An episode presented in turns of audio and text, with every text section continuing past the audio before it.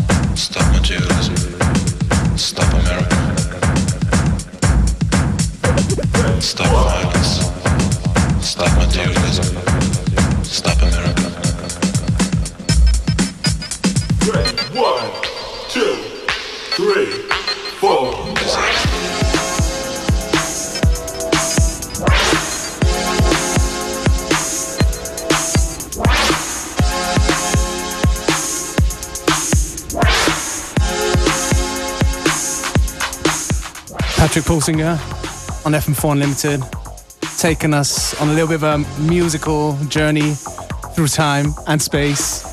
Just now we had Vladimir M. Evil, tune that I didn't know, but definitely a deep tune. Now it's Cybotron, Clear.